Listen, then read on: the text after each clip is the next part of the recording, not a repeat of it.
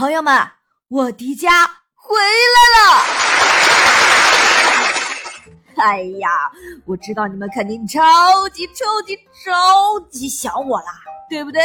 嘿嘿，别急，千万别因为太喜欢我而激动的舔屏幕了啊！万一把屏幕舔破了，我可赔不起你们的手机呀！哈哈哈哈哈哈！今天我是带着大红熊的冒险故事第二季一起回来的。这一季的故事名字叫做《冒险吧，大红熊之秦岭机甲怪兽》。这一季我们的冒险会更加疯狂，更加搞笑，我保证。会让你们笑到肚子疼。什么？有人竟然不信？呵呵，如果到时候真把你们笑得闹肚子去拉稀，你们可别说是我干的啊！嘿嘿，总之，准备好迎接更多的惊喜和搞笑的挑战了吗？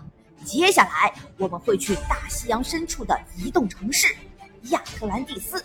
寻找海洋宝石，当然还能顺便吃烤鱿鱼，还要勇闯秦始皇陵，大战秦岭兵马俑变成的机甲怪兽，找寻那神秘的火焰宝石。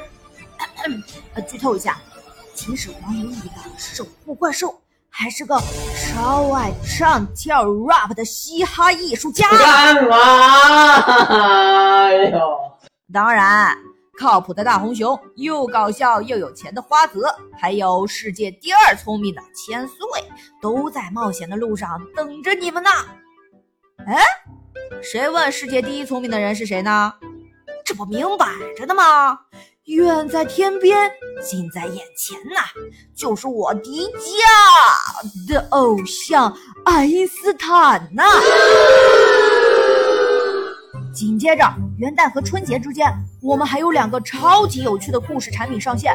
其中一个，大红熊会告诉你他在银河系的那些有意思的日子，包括他如何在水星被那里的外星人坑了不少钱，如何在水星上吃火山那么大的火锅，如何在天王星上闻外星人放的大臭屁。呃，这些经历他竟然还都写进了日记本里。大红熊这个家伙也真是个奇葩呀，哈哈。不过我看着他的日记，真的是笑得前仰后合的，所以我就让他把他的日记本贡献出来，让朋友们都能听到他在银河系旅行的故事。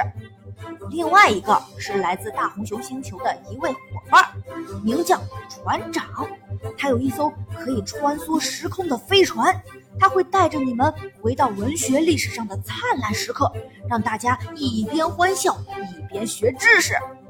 嘿嘿，所以别忘了关注我们的喜马拉雅账号“大星球”，我们会创造最新、最酷、最搞笑的冒险故事，等你来检阅。现在快在下面留言，告诉我们你们想听什么样的故事，我们会根据你们的喜好为你们创作更多让人捧腹、让人眼前一亮的内容。最后，让我们喊出火熊团的口号。什么？你们竟然不知道？那我现在告诉你们，口号就是“勇敢熊熊，不怕困难”。哈哈哈，这是我刚编的。嘿，我亲爱的朋友们，二零二四元旦，我们不见不散哦！